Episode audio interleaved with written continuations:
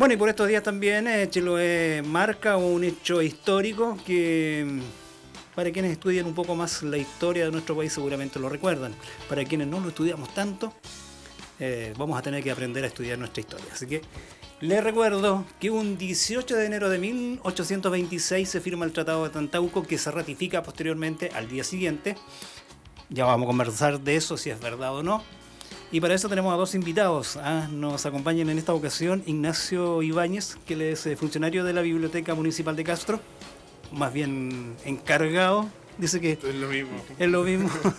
No y también Alejandro Orellana, que trabaja en el Museo Municipal de Castro. Ah, Sí. Allí trabajan puros historiadores. Aprovechamos de enviarle un saludo a Felipe Montiel, también conocido profesor, investigador y profesor de historia también del Museo Municipal de Castro. Bueno, a ambos le damos la bienvenida. Gracias, chiquillos, por estar con nosotros. Gracias, Gracias ti, por la invitación. Por la invitación. Yo sé que ustedes han venido para conversar de lo que estamos comentando justamente de esta fecha tan importante para el Chiloé.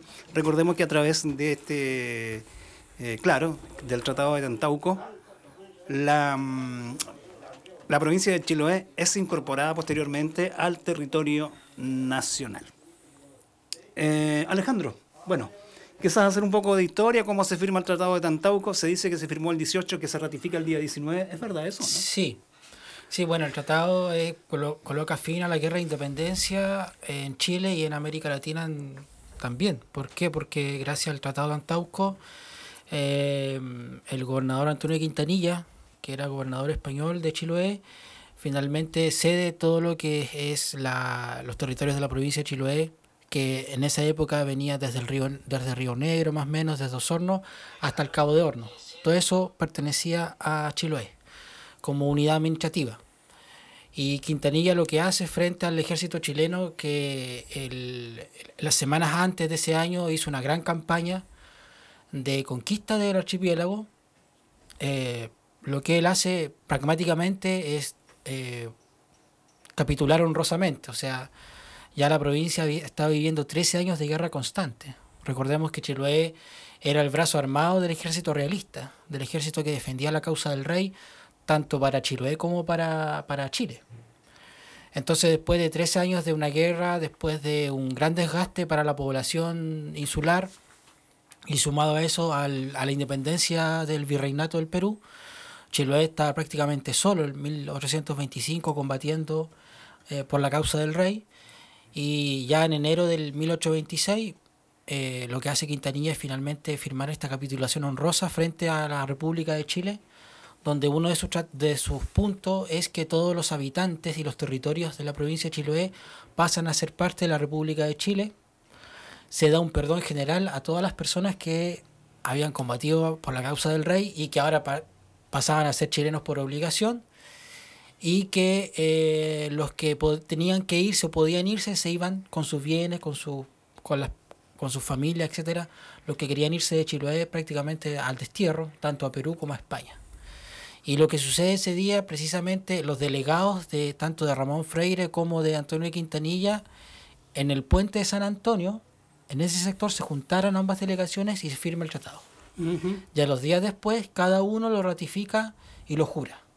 El, el día 19, creo, el 20, lo hicieron las tropas de Freire en Nancut. Y ese mismo día se hizo en, en, el, en el lugar que se llama Tantauco, en el sector Tantauco, entre Castro y Ancud. Ahí lo hace Quintanilla, ¿cierto? Y los oficiales realistas. Y por esa razón el tratado se llama Tratado de Antauco, porque Quintanilla lo firma en el, en el sector Tantauco, que es donde tenía su hacienda, que era la hacienda de, los de los suegros de Quintanilla. Mira.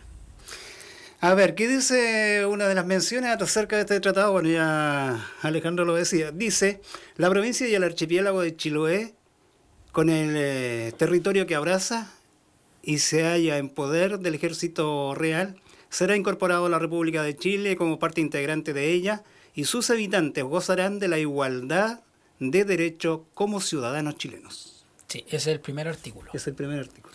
El primer artículo. Recordemos que eh, lo que es Chile es, digamos, la zona central, se independiza en 1818 después de la batalla de Maipú. Y de ahí sucesivamente el ejército patriota va avanzando hacia el sur. eh, lo hace después en 1819 en Concepción, 1820 en Valdivia y recién en 1826 eh, llega a Chiloé. El, el último reducto español El último de- reducto dentro español. de territorio chileno. dentro del territorio chileno y también Sudamérica. suramericano, Sudamericano, porque Cuba y Puerto Rico siguen perteneciendo a España hasta 1898. claro. Entonces hasta ahí ya la presencia española se va totalmente de, Am- de América. Eh, a ver, qué bueno que aclaraste ese punto. Claro, el, el primer tratado se firma en el lugar de San Antonio, ¿verdad? O sea, en el la puente primera- de San Antonio En la primera firma. hay una placa en el, en el fuerte de San Antonio, en el fortín San Antonio, Ah, en el fuerte. Ancud, Sí. claro que ahí se Hay un firmó. monolito, incluso. No, hay un monolito y hay una placa que dice que ahí se firmó el tratado. No, eso, eso no es así. ¿Por qué? Porque la transcripción, en vez de leer puente, leyeron fuerte. Ah, ya, ya. Pero el tratado se firma ahí en el puente de San Antonio. Cada vez que uno pasa ahí, Puente San Antonio. pone San, San Antonio. Exactamente. Y después al otro día se firma en Tantau. En Tantauco. Perfecto. Porque ahí Rodrigo. tenía, tenía su cuartel general. ¿Ya? Claro. ¿Alguien? Y bueno, eh, lo que les explicaba, que eh, la independencia, ¿cierto?, surge en, en en la parte de la zona central, Santiago, y de ahí se va extendiendo hacia el sur. Y después de 1826, recién en 1843, con el zarpe la coleta Ancud eh, y la toma de posición del estrecho Magallanes, ahí finalmente eh, se incorpora toda la zona de los territorios patagónicos y Aysén a la República. Porque hasta ese momento, digamos, no había una presencia, por decirlo así, lo- por, por decirlo así de, de estatal, digamos, u oficial, en los territorios de Aysén y Magallanes. Sí estaban poblados por pueblos indígenas, pero recién la República de Chile va a hacer posesión de esos territorios en 1843 con el zarpe de la boleta. Así es. A ver, nos están llegando unos Facebook por acá. Dice, yo vivo en Tantauco y no existe nada, ni siquiera letrero. Sí, ya de eso vamos a conversar. Don Juan Ramón Trujillo, ¿ah? Nos llama de Tantauco, dice que no hay ninguna placa ni nada de todo Sí. eso. Sí. Bueno, la verdad es que en Chiloé eh, no solo debería haber una placa, sino que debería conmemorarse todos los años. Camila Cárcamo, lo mismo dice en el colegio, en profe...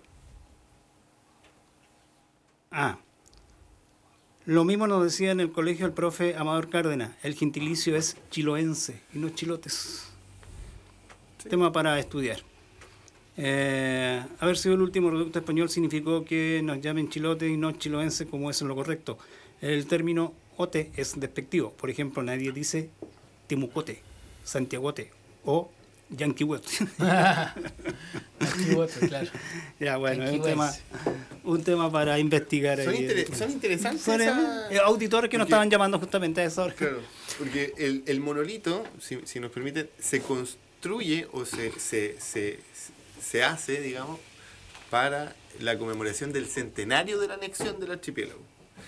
Y 1926. 1926. Y esa, y, esa, y esa conmemoración surge en función de una narrativa histórica que eh, ¿cierto? narra un gran Estado fuerte, ¿cierto? Eh, presidencial, eh, un ejército jamás vencido, que de hecho todo, todo ese toda esa construcción histórica se basa en un libro de Diego Barros Arana un historiador, digamos, que fue uno de los fundadores de, del Estado en forma, digamos, hizo una, una, una historia monumental de Chile en 16 tomos, eh, y que tenía cierto, un, cierto, un, un cierto constructo, pero también ciertas, digamos, eh, ciertos errores que han ido sido, han, han sido corregidos con el tiempo, como por eh, la, la transcripción del documento del tratado del lugar, ¿cierto? Que cambiaba una P por una F, un fuerte por un puente, y que se encontraban en dos lugares muy distintos, y que también cambia la forma de entender el proceso. Porque no es lo mismo que Quintanilla vaya a firmar al fuertín de, de- San Antonio que lo haya firmado en el puente de, de- en el puente de San Antonio, ¿cierto? Sí, pues. Eh, y así a lo largo del tiempo también podemos ir viendo cómo ha sido tomado este tema de eh, tanto la, la anexión como el, el- el pensarse o imaginarse desde una otredad, desde el chilote distinto al chileno. Porque hay que entender que esa anexión de la que habla Alejandro también se eh, ocurre en un Chile que también se encontraba fracturado por la nación mapuche en 1826. Porque la- el Estado chileno llegaba hasta el Biobío.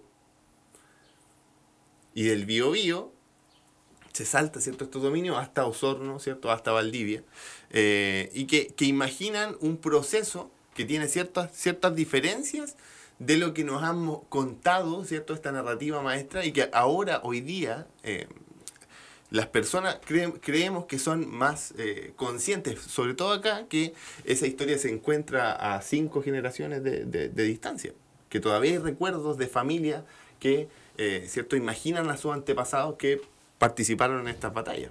Así es. A propósito de, claro, eh, recordemos que en seis años más se cumple el bicentenario, los 200 años de la anexión de Chile al territorio nacional. Y disculpe, Rodrigo, también comienza un, un bicentenario este año que es de eh, el, el, primer intento de toma del, del, archipiélago, que es en 1820, en enero de 1820, eh, hecho por, por Thomas Cochrane. Claro. Eh, Alejandro, tú nos hablabas también que Chiloé internamente para llegar a este tratado hubieron 13 años de guerra interna aquí en, en, en, la provincia. Claro, claro. Eh, la guerra comienza, bueno, todo el proceso de independencia, ¿cierto? América del Sur, desde México hasta Chile, todo eso pertenecía, ¿cierto?, al rey de España. Cuando aparece Napoleón Bonaparte en, Francia, eh, toma eh, capturar a la familia real española y eso produce una cefalía en, la monarquía, porque un monarca, una monarquía sin monarca no es monarquía.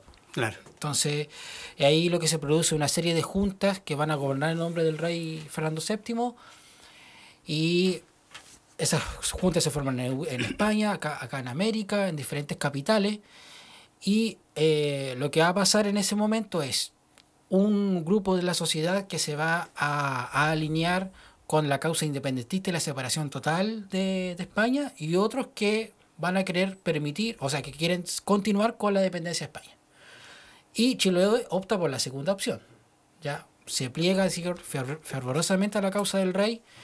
Eh, y esta disputa que comienza como una disputa política se transforma rápidamente en una guerra sin cuartel entre, digamos, vasallos, porque no eran ciudadanos, sino que eran vasallos del mismo rey que era Fernando VII. Entonces, la guerra de independencia, en otras palabras, fue una gran guerra civil entre distintas visiones políticas de continuar o no dependiendo de la monarquía española.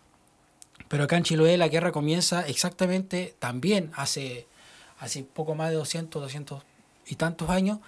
En enero de, perdón, en marzo de 1813 sale una expedición eh, para conquistar Chile. Ese era el objetivo. La expedición sale con unos 700 soldados de acá de Chiloé, de diferentes lugares de la provincia, comandados por Antonio Pareja. Después Pareja pasa por Valdivia, eh, se suben unos cuantos soldados más y llega a Concepción. Eh, desembarcan en las costas de San Vicente, cerca de Concepción. Eso desembarcan en marzo de 1813 y de ahí comienza todo el periplo de la guerra de independencia. La primera parte, ¿cierto? Las campañas de la Patria Vieja, las distintas batallas y la gran batalla que va a ser Rancagua, donde se produce el desastre de Rancagua. Pero en realidad, para Chiloé fue una victoria, porque las fuerzas realistas que combatieron a O'Higgins y Carrera eran en su gran mayoría fuerzas de Chiloé, Valdivia y Concepción, y principalmente de, de, Chiloé. Eh, después esas tropas entran triunfantes a, Santiago en, en, los días posteriores. 7, 8, 9 de, abril, de octubre de 1814 entran las tropas chilotas triunfantes a, a Santiago y reponen cierto el gobierno español y todas las instituciones monárquicas, la Real Audiencia, el gobernador Marcasimiro Marco del Pont, y de ese grupo de chilotes que combatieron en Rancagua, un grupo de 450 hombres al, al, mando de José Rodríguez Ballestero, va a tomar un barco en, en Valparaíso, desembarca en Arica y de Arica suben hasta lo que es hoy en día Bolivia, a combatir a los independentistas argentinos. Y ahí se destaca el batallón, el batallón Chiloé, el batallón voluntario de Castro, allá en las tierras de Alto Perú. También. También hay un grupo de chilotes que se va allá a combatir a Perú. Y de ahí en adelante, hasta 1826, la provincia va a estar constantemente enviando refuerzos, eh, hombres, eh, a, a, los combates.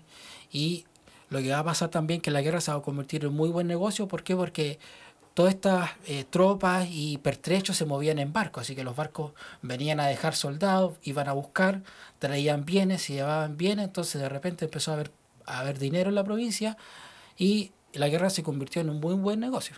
Entonces también parte de esa esa ferviente defensa del rey era porque el modelo este que ofrecía la monarquía para la gente de Chiloé, para los comerciantes, era muy conveniente. porque a los soldados se les pagaba. O sea, el soldado no iba voluntario, se les pagaba y lo interesante que el dinero no lo recibían los soldados en el campo de batalla, sino que por lo general lo recibían mujeres que quedaban acá en la provincia. La mamá, la esposa, la hermana, qué sé yo, ellas recibían ese dinero y también eh, los soldados o los oficiales cuando morían o quedaban inválidos, tanto los hijos como la familia recibían una pensión de, de orfandad. Y porque en los documentos, ¿cierto? Hay muchas mujeres que hacen que piden cierto que se le pague las pensiones por el hecho de que sus, sus, maridos, sus, sus, hijos, sus hermanos, sus primos, sus parientes estén allá combatiendo y también lo que pasaba que en la época sabían, sabían que salían, pero no sabían si volvían o cómo volvían. No, claro, si iban a la guerra. Claro, si iban a la guerra, no iban a, pasear. Y pensando en una época en que eh, no, existían las comunicaciones que existen hoy en la actualidad. Por lo tanto, si una, una familia tenía tres, cuatro hombres en la guerra, ahí estaban con el, con el arma en un hilo. Alejandro, no sé si me lo puedes corroborar, pero yo tengo, alguna vez leí en alguna parte, a los chilotes se les reclutaban ese, en esos años, en esas, en esas lides, por dos condiciones. Una porque eran muy resistentes al frío y la otra que eran muy buenos marinos, ¿es verdad eso? ¿no? ¿Algo, de eso, ¿Algo de eso habrá? Sí, sí, porque eh, el hecho de acá de vivir como un pueblo. Chiloé era el, último punto habitado de la monarquía. Después de aquí no había nada. Entonces, por lo tanto, acá lo, eh, el hombre o la mujer estaba, tenía una resistencia física que no lo tenían otros soldados. Porque había que marchar. O sea, las tropas. Los oficiales andaban a caballo, que eran unos cuantos, y la gran mayoría de la tropa andaba a pie y había que caminar varios kilómetros. Y más en el norte. Y más en el norte. Piensen ustedes que caminaron desde, desde Concepción hasta Santiago peleando, batalla tras batalla. Le hicieron un sitio a José Miguel Carrera en, el invierno de Chillán, en 1913, en 1914, y el sitio lo ganaron.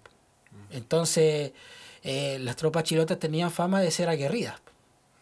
De ser aguerridas y, y temibles, porque eran guerreros feroces por lo que señalan las crónicas. Volviendo un poco a lo que fue el Tratado de Tantauco, bueno, eh, respondamos un poco a lo que nos dicen estos amigos que nos han escrito. Eh, dice, yo vivo en el sector de Tantauco, dice don Ramón Trujillo Álvarez, y no existe nada, ni siquiera un letrero que diga dónde fue el tratado. Nuestras mm. autoridades, yo creo que ni saben dónde está el lugar. Pero más que, más que quedarme con ese comentario, porque ahí quiero tomar la, ¿Por qué no, no, no, no, se reconocen estas fechas en Chiloé? ¿Por qué hoy día? ¿Qué pasa? por, eso, por lo mismo que hablaba antes, del gran relato y de, la historia clarita que nos contó el Alejandro respecto al proceso, eh, hay que entender también de cómo se van eh, construyendo las historias locales, porque eh, en 1926, cuando se construye ese monolito, ¿cierto? En el fuerte de San Antonio, eh, la historia era más o menos clara y nadie entendía un cierto disenso respecto a la postura que, que, ahí dijeran, digamos, que ahí se dijera o cómo se enseñara. A lo largo del tiempo eso va teniendo ciertos matices en donde eh, se, se, van construyendo las historias locales y también se les va dando relevancia a los lugares eh, en contraposición a una, a una lógica cierto metropolitana de solo mirar lo que ocurre en los grandes lugares, con las grandes personas, ¿cierto? En también ir viendo qué ocurría en otros lugares. Y como bien decía el Alejandro, eh, Chiloé fue el último punto, eh, el, el, el, non plus ultra, el que no había nada más allá de, de, de todo un imperio. Y eso hizo que se pensara, se escribiera y, eh, digamos, se dataran muchas cosas que acá ocurrían y siempre fue un punto muy importante. Por lo tanto, hay mucho, mucha información a que echar mano. Eh, y el interés de hoy día de los cientistas sociales, de las humanidades en sí, a lo largo de, de, de, 60, 70 años de producción intelectual, ha generado una, una gran cantidad de libros, documentos, que permiten hacer una interpretación distinta a la de 1926. Y esa esa narrativa tiene contrastes, como bien lo mostró Alejandro, respecto, por ejemplo, al, a la interpretación de la historia local. Si nosotros recordamos, intentamos hacer memoria de qué nos enseñaban en el colegio de esa época, de 1826, era llamada como la anarquía, ¿cierto? Por lo que ocurría en Santiago. Entonces, eh, hoy día nosotros, o más bien ciertas, también grandes personas de acá también han, han, a lo largo de sus familias que vivieron esta historia, Eh, también, in- insisto, quedan registros respecto a, eh, a esas participaciones. Hay, hay personas que tienen narraciones de que sus abuelos le contaban que su abuelo había participado en la batalla. O sea, la memoria todavía puede registrar esos procesos. Existen diarios, existe una gran cantidad de información que nos muestra qué pasó en ese tiempo acá, no solo en Santiago. Eh, y eso ha llevado a que hoy día tengamos ciertas certezas que antes no teníamos. Como por ejemplo, saber que el tratado se firma en el puente y no en el fuerte. Entonces, eh, esta información, como bien, por ejemplo, los grandes conocimientos científicos tampoco decantan en la sociedad de manera muy rápida. Eh, y pasa, por ejemplo, con los avances tecnológicos. Los avances tecnológicos se descubren en la ciencia, pero tardan un montón de tiempo en llegar a las personas. Con la historia ocurre más o menos lo mismo. Entonces, Sí. eh, eh, ahora es el tema- desafío... es un tema de visión e interpretación. Claro. Porque ustedes comprenderán que si los chilotes combatieran a los chilenos por 13 años, Ah, bueno, también... ¿Cuál iba a ser la hay un recompensa? peso político importante. exactamente, Claro. después de la anexión, eh, se a Chiloé se le trató como un paria dentro de la República porque habían sido los enemigos. Si habían vencido al, al padre de la patria, que fue O- O'Higgins en Rancagua. Entonces, obviamente que había que ver el pago de Chile, pues el castigo. El castigo por haber, haber defendido a la causa del rey, haber defendido al- al- al- a la tiranía española en, lo- en los términos de la época, y que por lo tanto, eh, después de eso, eh, Chiloé pasó a ser gobernado por gobernadores militares. Para evitar para evitar eh, cualquier arremetida contrarrevolucionaria, digamos, que quisiese eh, eh, reponer el gobierno español en cualquier parte de América, porque Chile podía ser usado como un trampolín para recuperar los territorios del virreinato del Perú o México o cualquier otro lugar. Por lo tanto, se produce eso y también el tema de silenciar, de decir, bueno, la historia lo, la escriben los vencedores. Y Claro. por lo tanto el, el relato es el desastre de Rancagua, que fueron los realistas, que fueron los españoles, pero eh, ese es un relato, es una forma de ver las cosas, pero que en realidad cuenta la historia a medias nomás. Y esa es la historia oficial y es la historia del Estado, y con el correr del tiempo y con los años también, esa historia se ha venido Va perdiendo va peso. perdiendo peso porque también se cuestiona, porque es un relato totalmente antojadizo de un grupo de historiadores y señores que pertenecían a la clase alta de Santiago y que le escribieron el relato, digamos, a, a- las, a las clases dirigentes santiaguinas para poder construir esta nación eh, eh, que se fue conformando con el correr del tiempo, porque después de la, después de la conquista de Chiloé, a los años después, vino la conquista de la Araucanía, y a los años después vino la conquista del Norte Grande con el tema del salitre.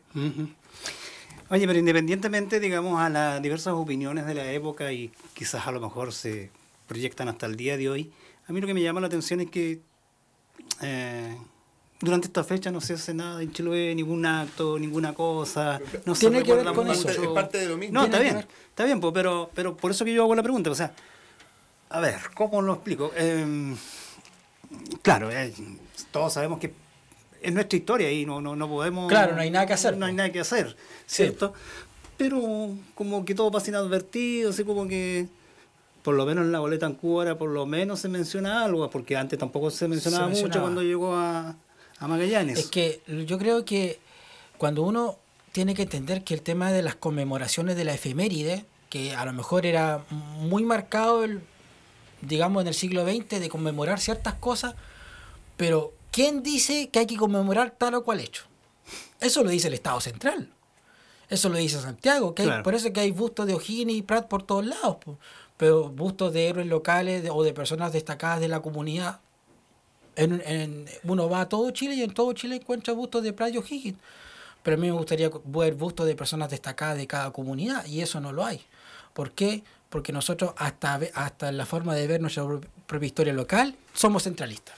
Porque que vemos esta gran historia, este gran Estado, esta gran república, bla, bla, bla, pero no somos capaces de, de, de autónomamente nosotros conmemorar o querer estudiar o conocer más las historias de nuestros territorios que Quizás- muchas veces choca con este relato de esta gran historia nacional. Quizás ahí es donde debería incorporarse esta historia con pertenencia, como decían los profesores, o dicen muchos profesores de historia, el hecho de enseñarle a los chicos en el colegio que fechas importantes, por ejemplo, aquí en Chiloé, en el, en el colegio, enseñarle a los alumnos qué fechas importantes para, hay para Chiloé durante el año. ¿Sabes qué, Rodrigo? Yo creo que ahí también es una... Eh, son, estamos carentes de actividades cívicas. Y lo cívico no necesariamente se adscribe exclusivamente al colegio. Es una responsabilidad de la sociedad en su conjunto. Claro. no, esperando que el Estado lo haga tirarle la pelota, claro, o a, los colegios en este caso, o al Estado también. Es responsabilidad de todo. Entonces, eh, y, también en la forma y en el cómo.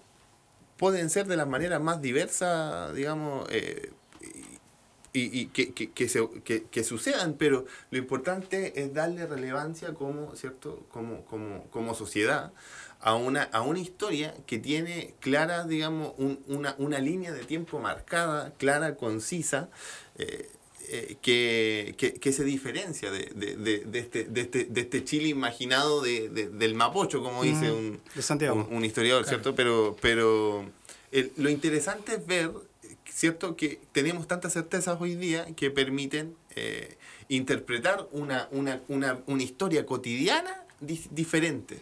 Y, y, eso yo creo que también se ha ido reforzando desde otros puntos de vista. Pero la historia tiene claramente grandes datos para, eh, y, un gran relato para tener cierto esta interpretación y entender por qué somos tan mirados y por qué Chiloé se mira y sale todos los fines de semana en la tele. Da otro argumento más digamos, en ese sentido. Claro, por eso que es importante el tema de, la, de los símbolos. Eh, en estos meses que hemos estado viviendo en Chile, que uno no puede dejar de no mencionarlo, el tema de los símbolos, de ver a la comunidad, a la mm. gente, eh, derribando estatuas.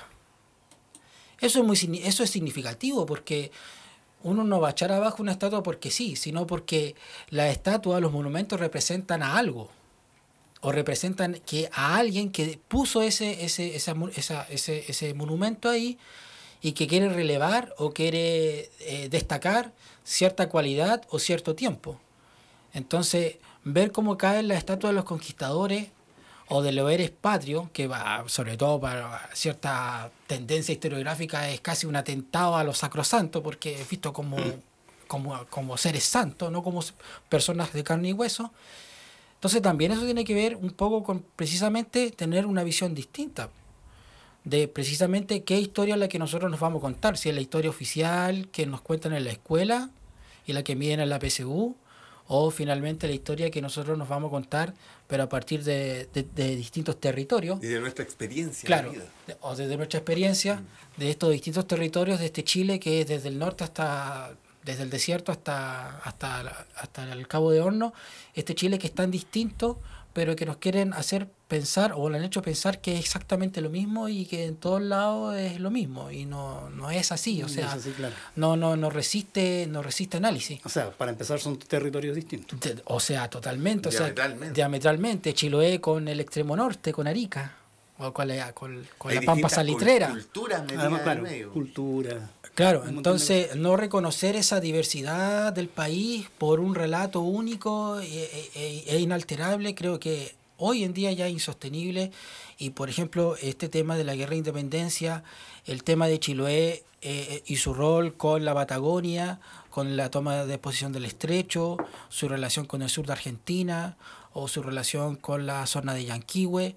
Eh, de la región de, los, de, la, actual región de, los ríos. De los ríos, etcétera. O sea, eh, son tantas las evidencias, son tantas las migas en el camino que uno no puede obviarlo.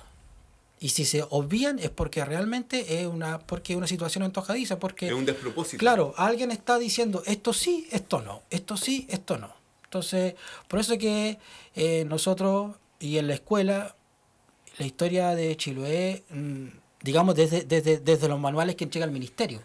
Ahora, siempre hay profesores y grandes maestros de la educación, especialmente los antiguos profesores normalistas que se preocupaban mucho del tema de historia local y de recuperar eh, la memoria local, porque ellos, ellos lo entendían que, eh, que era, digamos, un deber de ellos como educadores y como formadores. Mm. Quizás eso debiésemos retomarlo, retomar ese trabajo que, que muchos profesores normalistas eh, hicieron y todavía siguen haciendo los que quedan. Y quizás eso los motiva a ustedes también porque tengo entendido que crearon una página que se llama eh, Chiloé 1826, ¿cierto? Cultura, patrimonio e investigación. Eh, lo están trabajando ustedes, ¿verdad? Don Ignacio. Bueno, eh, la verdad. Cuéntanos un poquito de el esta grupo, Ese grupo surge antes de la página. Como hace más o menos 10 años, cuando éramos estudiantes eh, de historia, eh, con la necesidad de poder generar una batería documental para interpretar la historia de la independencia en Chiloé o de, la anex- de las batallas de anexión en Chiloé, del proceso anexionario en Chiloé, eh, con, con fuentes que hablaran y fueran desde lo local, que fueran un contraste con esa narrativa cierto nacional.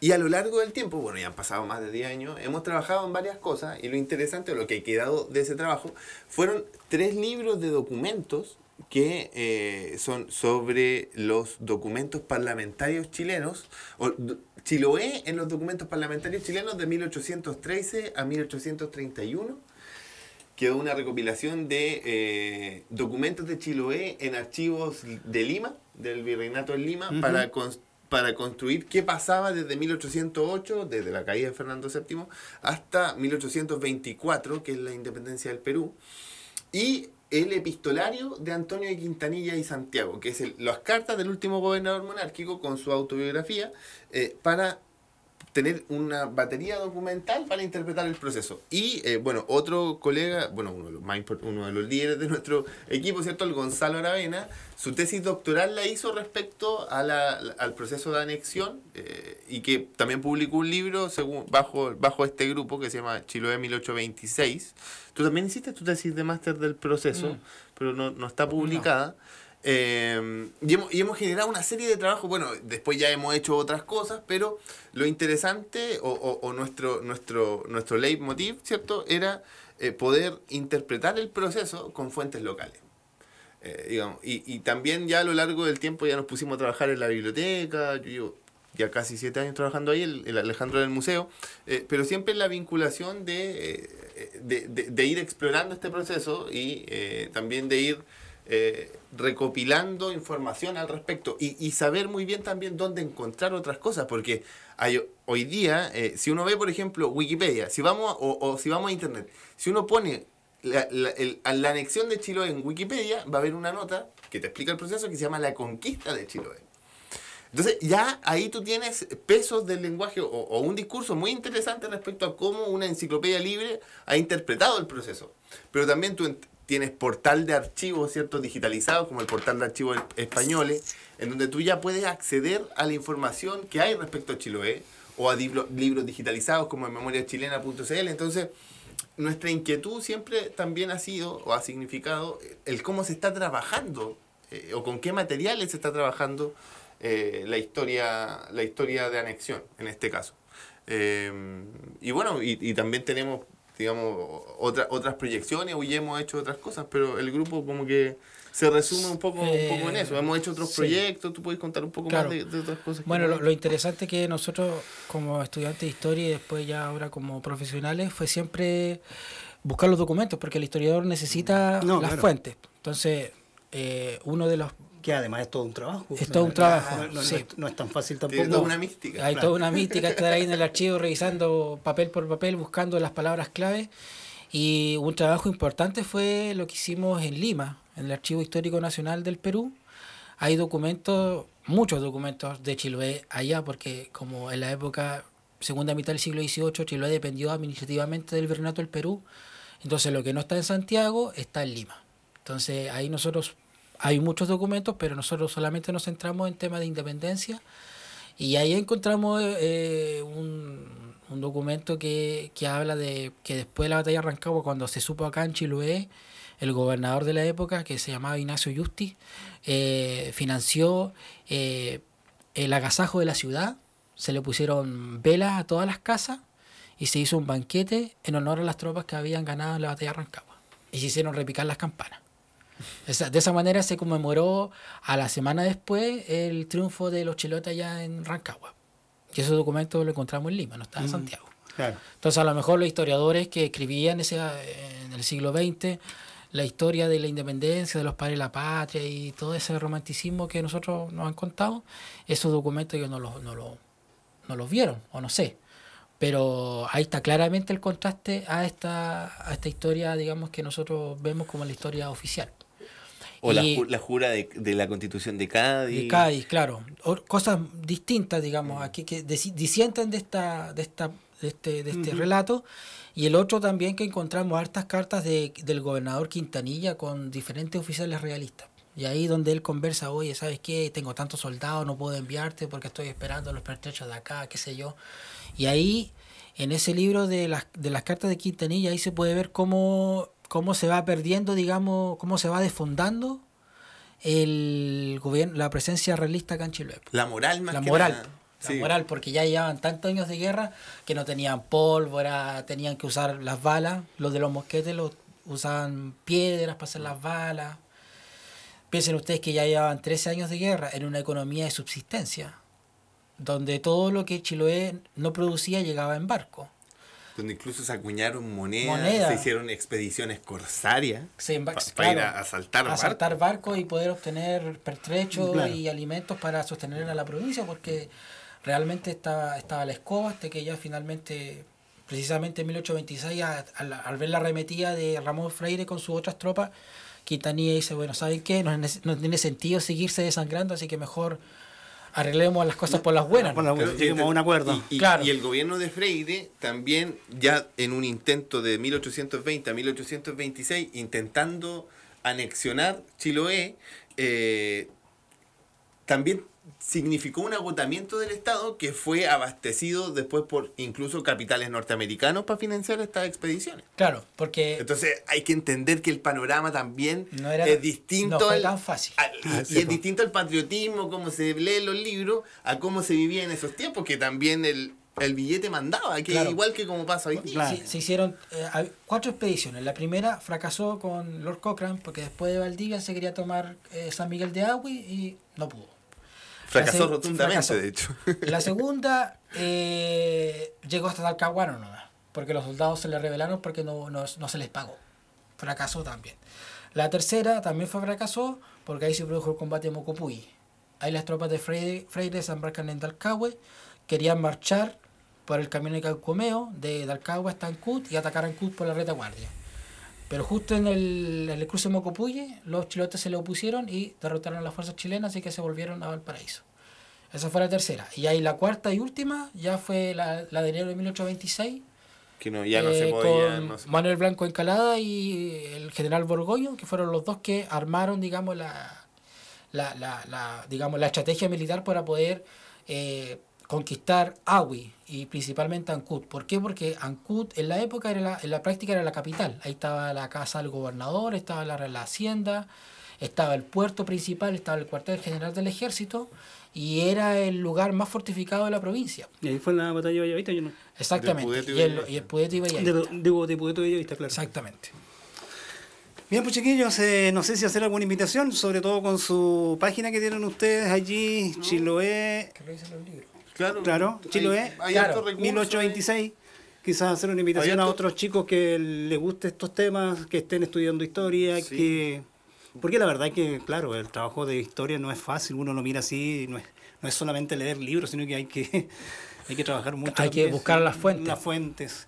Cuando tú hablabas que habían fuentes, por ejemplo, en Lima, Perú, yo me imaginaba que también debe haber mucha información en España, pero hay que ir por allá. La hay, y- la hay. hay, De hecho, se ha consultado a lo largo de Hay, mucho hay- tiempo. hay que ir. Hay que ir, hay que ir, ir. hay que ver. eh, y claro, el, el- el- y al final la, la historia también se, se construye reconstruyendo documentalmente un pasado para poder interpretarlo. y- Claro. y- Hay también donde hay documentos en, en el Archivo Nacional de Bolivia, en Sucre, ¿Ya? Que yo no, lo- yo no, lo, no, lo, no lo he visto, pero me dijeron que eh, que diversos en Argentina fondos también es- hay, que sí, hay fondos de referente al batallón voluntario de Castro allá en el Alto Perú. Bueno, Y en Argentina tiene que haber porque los soldados cuando los tomaban presos los mandaban desterrados a, a creo, que, Mendoza. creo que hay una bandera. Está Oh. en el, mu- en el Museo de, Histórico de Buenos Aires. O sea, hay La mucho. bandera del, del ejército del, del batallón voluntario de Castro. Sí, y, y bueno, y de libros y documentos sobre Chiloé, uno va a la Biblioteca Nacional de Francia y hay documentos sobre Chiloé, en Holanda lo mismo, en Inglaterra lo mismo, y se puede acceder por internet. Bueno, y también, también hay otra, otro el proceso importante ¿En tu biblioteca? Bueno, la Biblioteca Castro, eh, pero también, por ejemplo, lo- los libros de Francisco Coloane, eh, lo- los de Rubén Azúcar, la historia de Inés de Bazán. Bueno, hay, hay tantas otras cosas, ¿cierto? O, o la misma, el- el, eh, la, la, la, la historia que surge de, de, de, desde Nercón al sur del archipiélago es totalmente distinta. O sea, ya tú te vas, la historia Claro. de Chiloé tiene tanta, tan, es tan rica, ¿cierto? Para poder trabajar que, que, que hay un montón de temas, no solo la anexión, pero la elección también como, como, como proceso político es muy importante de entenderlo hoy día y de darle nuevas luces, sobre todo a las generaciones eh, jóvenes. Esa es la idea. Bien, pues chiquillos, le queremos agradecer esta conversación porque nos vinieron a ilustrar un poco lo que pasó en este tratado de Tantauco. eh, quizás con... Bueno. Y un saludo a todos los auditores y gra- gracias por sus comentarios. Sí, pero sí, pues, claro. Eh, quizás para entender un poco lo que fue también este estas, estas batallas, todo esto que ¿ah? Es un proceso un proceso, histórico- un proceso histórico importante en la Sí. provincia de Chiloé. Y claro, la fecha Crítico, ameritaba, digamos, poder contar con ustedes en este sentido que vienen realizando un trabajo ya desde hace muchos años